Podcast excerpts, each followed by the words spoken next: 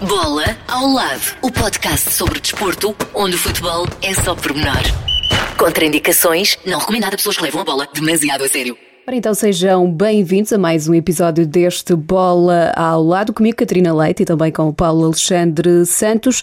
Esta semana, como é habitual, vamos abordar a atualidade desportiva nas várias modalidades. Vamos estar à conversa uh, com o Presidente da Federação Portuguesa de Ciclismo a propósito da volta ao Algarve e demos também um salto à República Checa, onde decorre o Europeu do Futsal do Clero, uhum. com os padres portugueses em enorme, enorme forma. É isso que vamos eh, perceber. De resto, na altura em que estamos a gravar este podcast, ainda hum, não está decidido este europeu, mas eh, pode acontecer que quando os nossos ouvintes chegarem até nós, já haja uma decisão, não é? Porque esta quinta-feira decide-se este europeu de futsal do Clero, que para já leva então um grande desempenho dos nossos padres.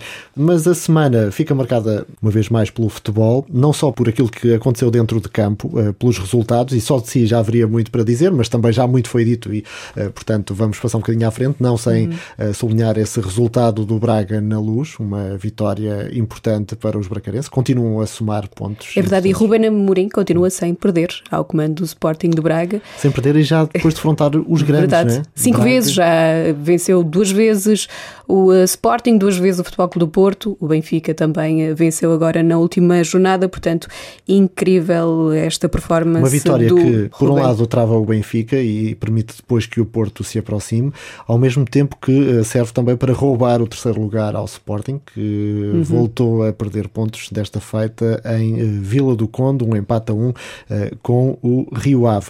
Mas depois, e mais marcante da semana, acaba por ser não tanto a vitória do Porto em Guimarães, 2-1, com um golo da vitória a ser apontado por Marega, Marega que é depois então o grande protagonista desta semana. É Marega, mas também os próprios adeptos do Guimarães. O jogo acabou por ficar marcado por insultos racistas a Marega. É o tema que tem estado a marcar a semana, com uh, comentários uh, que chegaram mesmo ao governo, não é? As altas Exatamente, do Estado. E vários uh, políticos a condenar este caso de racismo no, no futebol português. As autoridades também já estão a investigar este caso, incluindo o Ministério Público, e como já dissemos, vários treinadores, jogadores condenaram essa situação. Luís Castro é treinador do Shakhtar, também fez uma reflexão interessante sobre, sobre este caso, quando os insultos e lamentou a falta de ação por parte dos governos, eh, porque falta investir na educação e para Luís Castro isso é importante, investir na educação. Eh, o Luís Castro também lembrou eh, as vítimas de racismo que sofrem em silêncio. Portanto, é aqui uma reflexão que vale a pena ouvir condeno todas as ações de discriminação, quer sejam elas feitas através do racismo ou de outra forma qualquer. Uh, inclusive o mundo paga mais aos homens que às mulheres. Uh, logo aqui é uma forma discriminatória das pessoas estarem no mundo e os governantes estarem no mundo. Uh, mas ok, falando só de racismo. vivemos uma situação aqui com o Dentinho e com o Tyson. Foi um dia triste para nós, Uh, foi um dia triste para nós, uh, para mim, enquanto ser humano, uh, ter percebido naquele dia, ter vivenciado naquele dia, de forma mais concreta, aquilo que eu já tinha sentido noutras alturas. Porque o mundo habituou-se a subiar para o lado uh, e a olhar para o lado sempre que não quer ver determinadas coisas. Uh, ou porque não tem capacidade de as resolver, ou porque não as quer resolver, ou porque não fez leis para resolver, ou porque quer que as pessoas passem de forma impune por esta vida, ofendendo este e aquele que sem o mínimo de respeito pelos outros e ninguém quer saber de nada. Eu acho que concretamente nesse caso do, do, do, Marega, primeiro enviar um abraço grande ao Marega e dizer-lhe que todos nós eh, no mundo que temos respeito um, ehm, ficamos muito magoados como que se aquilo fosse connosco. E depois dizer que coro de vergonha enquanto ser humano quando isso acontece, porque percebo que a humanidade está muito aquém daquilo que deveria ser. Um, ehm, ainda por cima, em, em, em recintos desportivos, uh, onde deveriam as pessoas ir para ter um pouco de lazer, um pouco de prazer e onde nós, eh, eu já dei por mim a dizer às minhas filhas para não irem a determinado jogo porque o jogo ali era perigoso e podia haver problemas. Portanto, isto jamais pode acontecer. Eh, e os recintos esportivos são férteis em que isto aconteça. É adeptos contra adeptos, adeptos contra dirigentes, dirigentes contra adeptos, eh, adeptos contra os treinadores, eh, adeptos da própria casa a ofenderem os treinadores da casa, jogadores a ofenderem os jogadores, jogadores a... Há de tudo, há de tudo. E a falta de respeito existe todos os dias de forma impune, com autoridades ao lado de quem profere o insulto, sem nada fazer. E com muitas vezes grandes responsáveis do nosso país nas bancadas, nas tribunas a olharem e saem dali vão para as suas casas, deitam-se como se nada estivesse a acontecer. Deve corar de vergonha os governos, em forma concreta deve corar de vergonha todos aqueles que não investem na educação e deveriam ter investido e quem investe são os governos. É para lá que nós descontamos os nossos dinheiros e é, são eles que têm de garantir um bom futuro da humanidade, neste caso do cidadão. E eles não fazem isso. Antes, pelo contrário, desresponsabilizam-se, a educação eh, muitas vezes não é olhada de forma atenta como devia ser olhada e nós queremos um, um melhor ser humano sem investir na educação. Não existe isso. E deve ser um motivo de reflexão de todos, porque não é com uma multa, não é com um jogo de castigo que se vai resolver a assunto. Há quem pense que é assim, infelizmente, porque não querem investir noutros lados, não querem perceber o problema. E hum, o que eu posso dizer é isto condenar de forma total e achar que direções, administrações, eh, governos, eh, massas associativas, treinadores, todos nós estamos envergonhados com a situação que ocorreu domingo em Guimarães e que vai. E vamos nos lembrar daqueles que sofrem de forma silenciosa em cada canto deste mundo, porque quando aparece e é, e é evidenciado de forma pública, imaginem o quanto sofrem pessoas que não, não têm o mediatismo que estas têm. Aqui é a reflexão interessante de, de Luís uhum. Castro durante a conferência de, de, imprensa de antevisão ao jogo frente ao Benfica para a Liga Europa. Uma perspectiva diferente também, não é? Aquela ideia de que só punir não chega, é preciso apostar na educação. E nós temos aqui também referido vários projetos até que apostam sobretudo nos mais pequenos e, e terá que ser por aí o caminho, não é? Tivemos aqui um projeto interessante há uns episódios neste podcast que é o Futebol Kids Fair Play. Lançamos aqui mais uma vez eh, o apelo às pessoas para seguirem eh, realmente esses valores e começarem logo desde pequeninos a incutir. Não deixa de ser estranho estarmos em, em 2020 e assistirem destas eh, situações. Todos nós assistimos a casos semelhantes. Noutras alturas, os jogadores houve que, enfim, é aquela ideia do comer e calar, mas Marega aqui a dar, e penso que esse é, é o principal sinal e a importância deste gesto, que é uh, o dizer basta, não é? Um jogador está ali a trabalhar e não tem que estar a ser insultado a toda a hora Exatamente. e a levar com este tipo de, de atitudes. O Marega reagiu e acho que depois disto, espero pelo menos que nada fique como antes, porque sabemos como é que funciona. Toda a gente se indigna nas redes sociais e passado 15 dias 15 já estamos dias, a discutir outro assunto, passamos à frente e, e nada se resolveu. Fica, fica esquecida. Falávamos de futebol e dizíamos a propósito da Liga então que o campeonato está relançado porque uhum. neste jogo que ficou marcado pelo caso uh, do Marega, o Porto acaba por conquistar os três pontos num terreno difícil. O Sérgio Conceição tinha dito isso mesmo na divisão uh, e o Vitória uh, vendeu cara à derrota, mas o Porto colou-se e está a um ponto do Benfica, ou seja, vamos ter campeonato uhum. até ao fim. Fica mais relançado também, é uhum. é mais interessante nesse aspecto. A razão tinha Raminhos. Verdade. num, num, dos episódios anteriores em que dizia isto não está a ganho e numa altura em que o Benfica poderia ter ficado a 10, 10 pontos, pontos, do Futebol Clube do Porto. Disso. Portanto, cuidadinho, dizia Raminhos, e com toda a razão. Casilhas, uh, parece que. Pendurou as luvas. as luvas, exatamente. Ele anunciou e vai mesmo ser candidato à liderança da Federação Espanhola de, de Futebol. Uh, o antigo guarda-redes eh, do Porto quer, diz ele, colocar a Federação à altura do melhor futebol do mundo, que ele considera ser o de Espanha, uh, e também agradeceu ao presidente do Futebol Clube do Porto, a Pinto da Costa. Temos aqui um novo passo na carreira de Casilhas, que agora não é entre as balizas, mas a dirigir um organismo de futebol. E com toda a experiência que ele tem ao mais alto nível e já começou a reunir apoios, não é? Portanto, à partida parece-me ser um, um, sério candidato a esta corrida para a Federação Espanhola.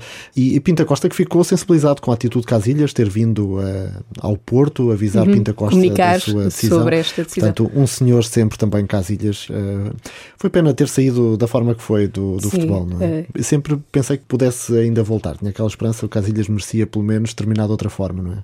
Uh, é, mas é um novo passo sim. e também faz falta ao futebol. A história já tem guardado lugar para ele porque o Palmarés é absolutamente incrível. Vamos olhar lá para fora? GPS. Os portugueses em destaque pelo mundo. Vamos seguir viagem até ao Brasil. Jorge Jesus, mais um título, o terceiro ao serviço do Flamengo. Uh, conquistou a supertaça do Brasil depois de vencer o Atlético Paranaense por 3-0. Uh, eh, foi então o terceiro título de JJ uh, eh, com, com o Flamengo, depois do Brasileirão e também da Taça Libertadores. Portanto, está, está imparável Jorge Jesus. Se bem que estas competições fica sempre aquela ideia que hum, é assim. Sim, é pronto. Ele próprio é? diz que o Flamengo está noutro patamar patamar.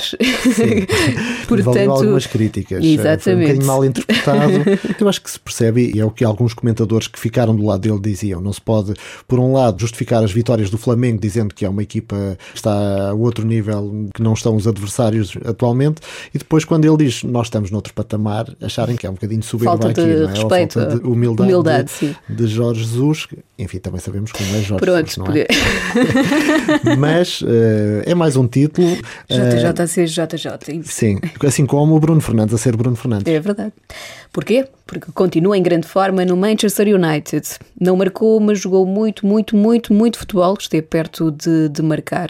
Uma bola ao ferro, fez uma assistência e voltou a ser considerado o melhor jogador em campo pelos adeptos do Manchester United. Já caiu na boa graça dos adeptos e há razão para isso, porque realmente é um jogador fora de série. Uhum em grande nível. E fez um, um, belo jogo de facto e consegue então em duas partidas e logo na estreia ser duas vezes eh, seguidas o, o homem do jogo.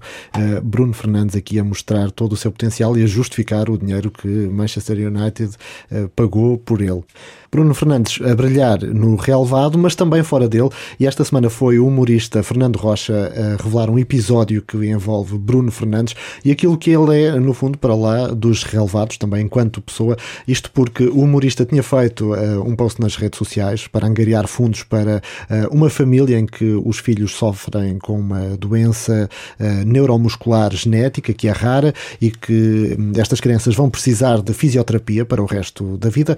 Ora, o Fernando Rocha pedia na altura fundos para comprar um triciclo terapêutico para uma dessas crianças para que, enfim, pudesse ajudar a manter os músculos das pernas em condições e que não atrofiassem na, na sequência de, desta doença. A resposta chegou de seguida por Bruno Fernandes, que ligou ao uh, Fernando Rocha e disse: manda vir o triciclo que eu e a minha esposa fazemos questão de assumir essa responsabilidade. Diz ainda uh, o Fernando Rocha que o Bruno não queria que isto se soubesse, mas que ele acha que este gesto devia ser eh, conhecido para que as pessoas percebam também as atitudes que ele pratica. Exatamente. Grande, grande talento dentro e fora do relevado. E de Inglaterra, seguimos agora a viagem rumo à Grécia, porque há dois eh, portugueses eh, na luta pela liderança do campeonato grego, o Olympiacos. Pode haver mudanças de É verdade, isto porque temos um Olympiacos de Pedro Martins contra o PAOK de Abel Ferreira. Antes desse jogo, é o Olympiacos que lidera uh, o campeonato com 60 pontos. O PAOK de Abel Ferreira uh, é segundo classificado com 58 pontos. Portanto, vai ser interessante uhum. esse jogo de domingo entre os dois clubes orientados pelos técnicos portugueses. Incrível. Portanto, aqui uma luta que há algum tempo atrás poderia ser um Vitória de Guimarães, Sporting Braga. Exatamente, lá está. Pedro Martins e Abel Ferreira que treinaram também no Minho e agora então a dar cartas na Grécia, onde restos os portugueses têm uhum. sido bem sucedidos, os técnicos portugueses, e têm levado também alguns jogadores que acabam por brilhar. Também voltamos à Liga dos Campeões Asiática, é verdade, onde naturalmente há portuguesa. Aliás, estamos Muitos, em toda a parte. É? Exatamente, Eu em acho qualquer. Que se um dia destes recebemos notícias de Marte, de um campeonato qualquer, e está lá um treinador português ou um atleta. E a liderar esse campeonato em Marte, certeza. Exatamente. Primeiro campeonato de Marte. Exato. É... O criador, Jorge Jesus, então por que não? É uma ideia. Mas uh, falemos então da Liga dos Campeões Asiática, já que falamos no episódio anterior. Neste episódio é a segunda jornada dessa Liga de Campeões, fase de grupos. O Al Nasser, treinado pelo português Rui Vitória, venceu o Al Ain treinado por outro português, eh, Pedro Emanuel. A vitória então do Al Nasser por 2-1. A equipa do antigo técnico do Benfica sobe então ao segundo lugar do grupo D com 4 pontos, os mesmos eh, do primeiro classificado, o Al Sadd do Qatar. Já os iranianos do CEPAN, falámos aqui no outro episódio com um dos treinadores desta equipa do Irão. Então o CEPAN ocupa a terceira posição com 3 pontos e o Al Ain dos Emirados Árabes Unidos a última posição, o Al Ain que é comandado comandado pelo português uh, Pedro Emanuel. Mas há mais eh, portugueses uhum. nesta Liga dos Campeões Asiática. Ah, sim, senhora. E no outro jogo da Liga dos Campeões Asiáticos, o Altaun, da Arábia Saudita, treinado pelo português Vítor Campelos, ex-técnico do Moreirense, recebeu e venceu o Al Duail do Qatar por 2-0. A equipa de Vítor Campelos lidera o grupo C com 6 pontos. Portanto, aqui, portugueses das Arábias a conquistar eh, Verdade, vitórias. e muitos, muitos portugueses. Naturalmente, como são tantos, alguns têm que perder, não é? Porque depois jogam uns contra os outros. Senão ganhavam todos. Exato. Está mais que visto. Ora bem, não podemos esquecer Ronaldo. Tem quase lugar cativo aqui no podcast, porque o homem farta-se de, de, brilhar uh, na competição, mas para que isso não acontecesse esta semana, o treinador deixou de fora, porque tem talvez que o poupar para a Champions. Exatamente. Mas uh, Ronaldo ainda assim volta a estar presente. Porquê? Porque está nomeado, prepara-te, é mais um prémio. É lá então. É, porque está nomeado para. Ouve bem. Hum? Estou, estou a ouvir para os prémios do canal infantil Nickelodeon. Prémios atribuídos pelo canal e quem é que vota? Lá está, são as crianças. Portanto, o Cristiano tem aqui uma oportunidade de ganhar logo, mais um prémio. Exatamente. O Internacional Português concorre como estrela desportiva masculina favorita do ano. O vencedor será conhecido no dia 25 de março, numa cerimónia que será, lá está, transmitida pela Nickelodeon Portugal. Portanto, quem tiver este canal em casa, mesmo quem não tenha, acho que também pode votar, não sei. Experimente. Vamos também olhar para as modalidades. É verdade, porque este podcast não é só futebol, há Aliás. muita modalidade e temos muitas uh, competições onde os portugueses vezes dão cartas. E quem nos vai contar tudo? Quem nos vai contar tudo é a Sandra Braga Fernandes. Vamos Ora a isso. Extra bola. Porque nem tudo gira à volta do futebol. Patrícia Mamona venceu a prova do triplo salto no meeting de Larre de pista coberta, em França. A atleta portuguesa saltou 14 metros e 33 centímetros. Foi a segunda melhor marca mundial do ano. Na Rússia, o Sporting de Braga sagrou-se bicampeão mundial de futebol de praia. Venceu na final o Spartak Moscovo por 8-3. Já pela Argentina, o tenista Pedro Sousa fez história, sagrou-se vice-campeão do torneio ATP 250 de Buenos Aires, subiu 38 lugares no ranking mundial de ténis, ocupa agora a posição 107. Pedro Sousa é o segundo melhor tenista português, o número 1 nacional é João Sousa, que ocupa a posição 67. E estão já definidas as meias finais da Taça de Portugal do futebol feminino. O Famalicão defrontou o Benfica e o Estoril de Praia mete forças com o Sporting de Braga. Os jogos estão marcados para 26 de fevereiro. Em marcha está a volta ao Algarve em bicicleta, decorre até domingo. No pelotão, 25 equipas e 174 corredores. O português Rui Costa também está de volta a Terras Algarvias depois da última participação em 2014. E a propósito da volta ao Algarve em bicicleta, o Ruben Mateus teve a conversa com eh, Delmino Pereira, o presidente da Federação Portuguesa de Ciclismo. Vamos ouvir. Delmino Pereira, à volta ao Algarve, uma volta muito possível por parte de estrelas hum, internacionais. O porquê de escolherem a volta hum, ao Algarve para umas eh, pedaladas? De facto, a, a, volta tem um elenco de corredores de grande qualidade mundial tem 12 equipas de circuito mundial, o World Tour, composto por 19, e trazem alguns dos seus melhores corredores. Digamos, tem 24 corredores dos 100 melhores do ranking mundial. Escolhem o Algarve porque é uma corrida muito equilibrada, é uma corrida que nesta altura do ano o Algarve, pelo seu clima, pela sua orografia, pelos percursos, pela estabilidade da prova, proporciona aos atletas e aos ciclistas uma, uma, corrida adequada a esta altura do ano. A volta tem sido um local de lançamento e o primeiro grande barómetro da época, que lança novas figuras do ciclismo, ou seja, os novos grandes corredores desta época. Aqui muitos deles têm o próprio Garen Thomas, ganhou aqui a volta ao Algarve e depois ganhou a volta à França. O Primoz Roglic ganhou a volta ao Algarve e depois foi, foi a grande revelação do ano. Eh, o, o, o no ano passado acabou por ser um corredor de 20 anos que ninguém, não era previsível que tivesse esta dimensão, esta qualidade. Depois revelou-se também como um grande corredor e, portanto, é uma prova que também ela, por estes fatores, e divulgamos o Algarve, divulgamos Portugal, eh, sendo um país de enormes interesses turísticos, estamos a divulgar o nosso país em época baixa, que nos interessa muito, depois é uma corrida também de oportunidade, uma corrida em que os ciclistas portugueses, os jovens ciclistas portugueses, também eles podem eh, ambicionar e ter aqui uma janela de oportunidade para uma carreira internacional. E, é de facto também uma festa, porque, depois, além da corrida, criamos um conjunto de eventos paralelos que promovem, no fundo, eh, a utilização da bicicleta por parte das crianças, promove a prática desportiva na nossa sociedade, estamos num grão fundo.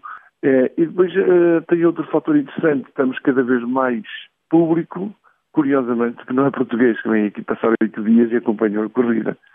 E pegar precisamente por, eh, por aí, pelo, prestígio que esta volta hum, tem, pelos corredores eh, que traz, fazendo aqui um bocadinho de extrapolação para o resto do país, seria uma possível uma prova desta hum, dimensão, como acontece no Algarve, em outros pontos do país, por esta hum, altura ou as particularidades do Algarve fazem com que apenas faça sentido ser nesta região?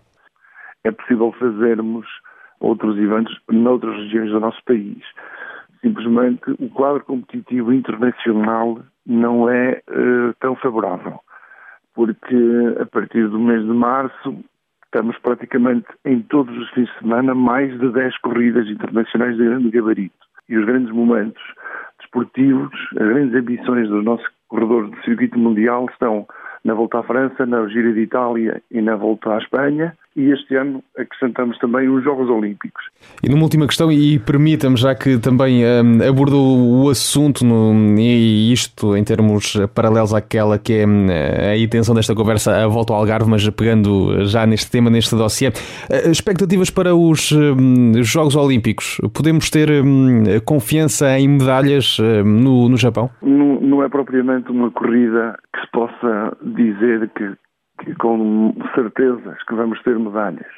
Nós estamos, eh, a prova de, em linha é uma prova de grande imprevisibilidade, porque é um, tem muitos fatores, apesar que teremos, com certeza temos dois corredores já apurados e iremos fazer um, bom lugar. Na última edição dos Jogos Olímpicos tivemos um bom lugar com o Rui Costa, que fez décimo.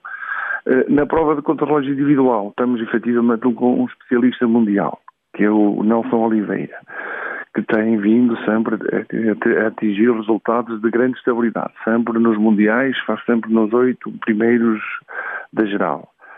Uh, o ano passado fez sétimo, uh, já fez quarto, nos Jogos Olímpicos do Rio também fez, também fez sétimo lugar, portanto é um corredor que tem um nível e um calibre internacional um, estável, é um dos grandes objetivos da sua época, portanto tanto ele como o Rui Costa já foram visitar o percurso, estamos a trabalhar para que efetivamente uh, uh, consigam competir ao mais alto nível. Portanto, uh, é possível que eles tenham bons desempenhos. O ganhar e, ou ganhar uma medalha é sempre um fator de, de grande imprevisibilidade. Estamos a falar de uma corrida que o ciclismo é uma das modalidades mais profissionalizadas que temos no mundo. Delmino Pereira, aqui a entrevista ao Ruben Mateus, a propósito da volta ao Algarve em bicicleta, que já está na estrada e vai decorrer até ao próximo domingo. Quem sabe não vai passar à sua porta também. Falamos ainda de futebol feminino. Ouvimos aqui uh, a Sandra dizer na peça atrás que já estão definidas as meias finais uh, da Taça de Portugal. Também falou dos jogos que já estão uh, sorteados. E este fim de semana há inclusivamente um derby, Lisboeta. Uhum, um é? derby é? Lisboeta de futebol feminino entre o Sporting e o Benfica para o campeonato. E esta semana ficamos a conhecer também que há um novo recorde de jogadoras federadas na Federação Portuguesa de Futebol, de facto o futebol feminino está a crescer e tem cada vez eh, mais jogadoras. O número de jogadoras ultrapassou pela primeira vez as 11 mil atletas, eh, cerca de 6.500 no futebol e há 4.300 no futsal. Eh, a maioria também, mais de 7 mil, pertence às camadas jovens, portanto temos aqui muita juventude uhum. feminina a querer pisar os relevados e a jogar à bola. É interessante. Um crescimento de mais de 15% em relação ao ano passado eh, é notável. Por exemplo, se pensarmos que em 2011 tínhamos num total pouco mais de 6 mil atletas, agora ter mais de 11 mil é, é realmente incrível. E é como dizias, há muitas jovens futebolistas nas camadas jovens, este, por estes dias tivemos também um jogo ao Algarve, sub-17 em que vencemos o Brasil, não é? Uhum. Portanto, há sinais de que, quem sabe, já temos um europeu de futebol verdade. masculino, os títulos vão chegar É verdade, exatamente. Tu também jogavas à bola, não é? Sim, Portanto... num passado longínquo, sim, joguei à bola. Do relevado seguimos para as pistas de corrida com o piloto Miguel Oliveira, que já conhece as cores da nova moto para a nova época de MotoGP. Será uma moto em tons de laranja e azul que o português irá correr os próximos, eh, ao longo dos próximos meses. A temporada hum, de MotoGP arranca no Qatar. Já no próximo dia 8 de março termina a 15 eh, de novembro no Grande Prémio de Valência. Eh, no ano passado, Miguel Oliveira ficou na 17ª posição da classificação geral, naquele que também foi o ano uhum. de estreia na categoria, portanto, prevê-se aqui um ano com mais, eh, mais experiência. Ele próprio diz isso, é? os percalços do ano passado e, e, recordar que ele não chegou a todas as provas, no final acabou por não competir em algumas porque teve uma lesão no, na sequência de uma queda, foi operado entretanto ao ombro. Uh, ele que continua então a correr na Tech 3, é uma equipa, tipo equipa satélite da, da Red Bull. KTM fez o, a apresentação, como dizias, das motas uh, esta semana, uma apresentação que decorreu também em direto uh, pelo YouTube, no canal da marca, e onde surge Miguel Oliveira, que lança as expectativas para esta época, com base nessa experiência acumulada já do ano passado, ano de estreia, mas que uh, fala também daquilo que foi um, esse primeiro ano e das dificuldades que encontrou. Vamos ouvir um pouco dessas explicações do Miguel Oliveira, o piloto português. Foi uma jornada longa, difícil, com muitos obstáculos, mas foi sem dúvida o MotoGP foi o, o sonho alcançado, era sem dúvida aquilo que eu queria quando era pequenino. Sendo um piloto português, tive de trilhar um caminho que ainda ninguém tinha trilhado antes e talvez o alcançar desse sonho ser o primeiro português e o único até o momento em ter chegado ao MotoGP é dos fatores que mais, eh, que mais me enche de orgulho, porque fiz algo inédito e único e que vai ficar para a história e isso deixa-me muito orgulhoso. A aterragem na grelha do MotoGP é um sonho tornado realidade, sem dúvida alguma, mas sempre com os pés bem assentes na terra, de que é muito difícil mantermos naquela grelha, porque é das grelhas mais competitivas que existem atualmente eh, no desporto motorizado. Eu, eu sinto-me muito honrado de, de, poder fazer parte de, de, da família da Tech 3. Uh, eh, adaptar ao MotoGP não é fácil e, e eu, eu levei o meu tempo a tentar perceber como conduzir a moto e como adaptar o meu estilo de condução uh, à, à, dinâmica, no fundo, do MotoGP. Mas julgo que uh, um pouco antes de metade da temporada já consegui uh, solidificar bem a, a, minha velocidade, melhorar diversos aspectos que, que eu e a equipa fomos trabalhando ao longo do tempo, nomeadamente a travagem. Passei por momentos muito difíceis, nomeadamente a lesão, que me permitiram uh, neste momento estar um piloto muito mais forte uh, e eu julgo que todas as dificuldades pelas quais uh, nós passamos na, na época de 2019 nos vão trazer muitos resultados já nesta época de 2020. Miguel Oliveira, com expectativas para um grande Mundial este ano, e é o que esperamos também, é que as coisas corram bem ao Miguel. Ele que nos testes que fez este mês eh, conseguiu bons eh, resultados, bons tempos, e portanto vamos ficar aqui a torcer por mais um português a brilhar lá fora, como de resto estão também a brilhar os nossos padres, graças a Deus. Graças a Nosso Senhor Jesus Cristo. E é eles que jogam bem. E é verdade.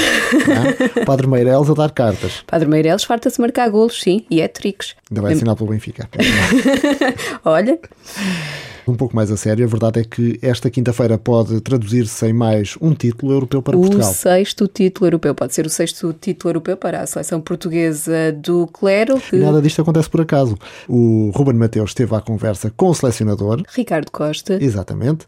E explica um bocadinho daquilo, ou de onde é que vem este sucesso, porque não é fácil, não é? Padres de vários pontos do país juntarem-se para treinar. Eh, quantas vezes é que treinam por semana? De onde é que vem esta força? Eh, faz este um grupo forte? É o que vamos saber então nesta conversa entre o Ruben Mateus e o selecionador da nossa seleção do Clero. Portugal, que é uma grande equipa nesta, nesta competição, cinco títulos a caminho do sexto. Apesar desta competição, penso eu, ser levada na desportiva, a parte competitiva não é descurada e, e vamos com tudo para o sexto título? Uh, Portugal é a segunda equipa europeia com mais títulos na, neste campeonato. A Polónia tem mais um título que Portugal. A Polónia tem seis, Portugal tem cinco. O ano passado conseguimos uh, recuperar novamente o, o, título europeu.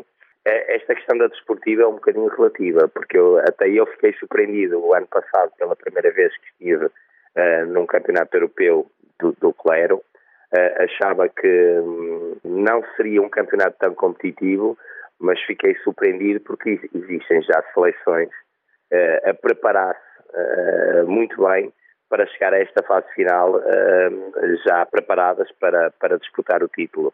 Portanto, essa questão da desportiva, depois ali toda a gente quer ganhar e principalmente existe ali três, quatro seleções que se preparam muito bem para poder chegar lá e disputar o título europeu. E por falar aí na questão da, da preparação, enquanto uh, treinador, o quão difícil é preparar uma equipa para esta um, competição e tendo em conta, e corrija-me se eu estiver errado, que se treina apenas uh, uma vez por semana, como é que se consegue aqui uh, ter os mecanismos, os automatismos, ao estilo de jogo, forma de jogo, para que depois em campo se consiga ganhar e chegar às, às decisões? O ano passado foi mais complicado porque peguei pela primeira vez na seleção, Uh, mas a seleção também já vinha muito bem trabalhada na altura pelo Mister Vasconcelos, que, que é o atual treinador de Boa Vista. Uh, a equipa já tinha algumas rotinas e, logicamente, eu tentei passar as minhas ideias também. Uh, treinar num treino por semana é, na realidade, muito pouco, mas também temos aqui páragos de, de tantas zonas geográficas tão distantes que seria também humanamente impossível treinarmos mais do que uma vez, mas na única vez que treinamos, treinamos muito bem, preparámos-nos muito bem, os parques também são muito assíduos, estão sempre presentes, sempre com vontade também de evoluir, de aprender. Dentro do balneário, e tendo em conta que, que, se trabalha hum, uma vez eh, por semana e em vésperas de competição, qual é a grande característica deste grupo de trabalho que permite sonhar com esse título europeu? O fundamental, eh, para além de, de todo o treino, todo o trabalho que se possa desenvolver, seja na bola parada, seja no modelo de jogo, é, é a criação de um grupo forte e esta união, esta força que existe dentro do balneário e dentro do grupo, porque toda a gente sabe muito bem, é logo um fator muito importante e relevante para podermos estar fortes. Cinco títulos ganhos, este objetivo de ganhar o sexto, uma seleção que leva o nome de Portugal eh, mais alto. Quem está dentro desta estrutura, dentro desta seleção, gostava que o reconhecimento fosse outro, que a importância dada fosse outra, que fosse dada mais hum, atenção? Sinceramente, eh, eu acho que hum, de ano para ano o reconhecimento tem vindo a acontecer naturalmente. Este ano demos mais um passo com a ligação com a Federação Portuguesa de Futebol. Demos a possibilidade de equipar verdadeiramente com as cores da seleção portuguesa, onde nos forneceu todo, todo o material desportivo o reconhecimento tem, tem sido gradual. Eh, as pessoas fazem isto por, eh, por carolice, entre aspas, porque gostam muito de praticar o desporto, eh, com uma, uma energia muito grande. E, e estes pargos não andam à procura do reconhecimento. Gostamos, logicamente, de, de, ser reconhecidos pelo trabalho, mas eu acho que isso é um trabalho que, é, que vem a seguir àquilo que é o nosso trabalho de lá. Portanto, nós temos que fazer o nosso, que é representar a nossa seleção do clero muito bem além fronteiras. Depois, o que vier a seguir eh, vem por acréscimo. Logicamente, eh, toda a gente gosta do reconhecimento, mas já o ano passado, quando nós fomos campeões europeus, já houve uma grande relevância também naquilo que foi o nosso título, foi até extremamente falado uh, em todos os meios de comunicação. Uh, mas esse não é o nosso principal foco e, e não é isso que nós uh, procuramos. Procuramos sim é representar da melhor forma a nossa seleção, o nosso país, se possível, ganhar mais um título europeu e podermos festejar todos juntos e vir da República Checa para o nosso país eh, com, com o troféu, que é isso que nós mais desejamos e mais queremos. Ricardo Costa, o selecionador eh, de Portugal, uh, sublinhar aqui a importância da seleção portuguesa do Clero a levar o nome de Portugal além fronteiras e parece uhum. que, que, está, que está a correr bem. E esta nota é importante de que não importa tanto o reconhecimento, não é? Vem com o trabalho e com os resultados que vão alcançando, mas que não é isso que, que os motiva, no fundo. Olha, bons valores desportivos também. Só podia não é? claro. Uh, mas há mais. Por falar em valores. Momento Fair Play. O espaço mais fofinho deste podcast. E esta semana é protagonizado pelos mais eh, pequenos. Aconteceu no derby de futsal de Benjamins entre o Sporting e o Benfica. O árbitro assinalou penalti para o Sporting por alegada mão uh, na bola do jovem do Benfica, mas o facto é que a bola não bateu na mão, bateu uh, no rosto uh, da criança e a verdade é que foi o, o atleta do Sporting a, a confirmar ao árbitro que a bola não tinha batido na mão do jovem do, do Benfica, mas sim uh, na, na cara. Portanto, acabou por não haver penalti uh, e o árbitro mostrou cartão branco para o gesto de fair play do jovem jogador dos Leões. É incrível um, como às vezes o exemplo tem que vir dos mais pequenos. Exatamente, esse cartão branco que infelizmente é, é mostrado poucas vezes, mas existe, é uma forma de destacar uh, gestos ou ações de fair play dentro do, neste caso, uh, no pavilhão, onde de facto essa atitude do jogador mostra que nestas idades há aqui valores que muitas vezes acabam por se perder em idade noutras, adulta. noutras idades, o que é pena, mas fica esse gesto de fair play do Diniz, um atleta do Sporting, que no fim disse qualquer coisa como uh, era a única coisa que podia fazer. Eu acho que foi uma boa atitude para já, porque o Benfica também não merecia e aquilo o árbitro também devia perguntar como perguntou. Senti-me bem e, e, senti que a atitude que tive foi um bom gesto. E como o jogo não estava a correr bem, uh, mesmo se nós tivesse, eu tinha de fazer, porque não é por eles serem a equipa adversária, ou o Benfica, ou o Caxinas, quem for, que nós não temos de não fazer fair play um gesto de fair play que merece ser reconhecido, mas quem também quer promover o fair play é a Câmara de Lisboa. É verdade, a Câmara de Lisboa que aprovou uma moção para promover o fair play e a paz social no desporto e também contrariar estes fenómenos de, de violência que têm acontecido um, na cidade de Lisboeta. O documento foi apresentado pelo vereador eh, João Pedro Costa do PSD. Eh, esse, esse documento pede à Câmara a mobilização dos clubes da cidade eh, para a necessidade de reforçar a cultura de promoção do fair play na prática desportiva, portanto, uhum. fair play acima de tudo, tudo um que foi venha por unanimidade. Exatamente. É portanto, tudo que venha a ajudar eh, a promover o fair play é sempre eh, bem-vindo. Muito bem, caminhamos então para a reta final e sem esquecer o nosso habitual troféu desnecessário. Troféu desnecessário. Um prémio que ninguém quer levar para casa. É quase um bocadinho agora eh, terminar como, como começamos. exatamente, que é o caso de racismo, uh, dos insultos uh, à marega. De facto, foi um momento completamente desnecessário e que merece esta semana o nosso troféu desnecessário.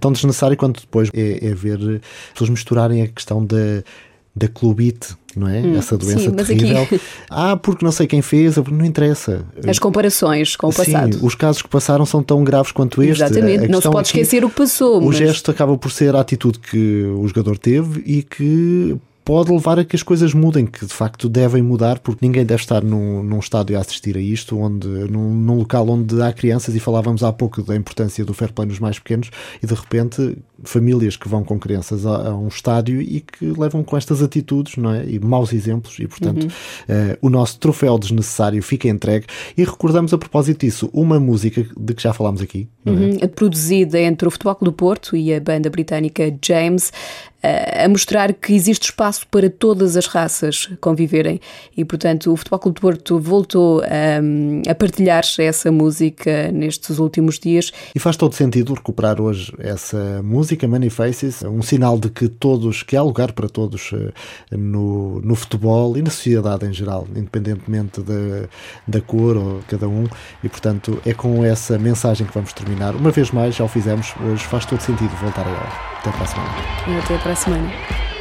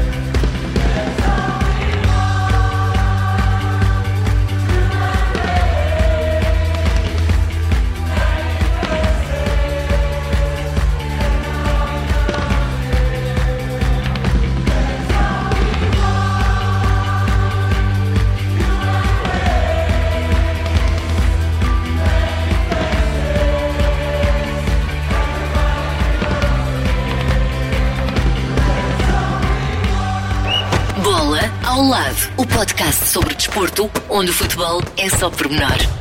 Contraindicações, não recomendado a pessoas que levam a bola demasiado a sério.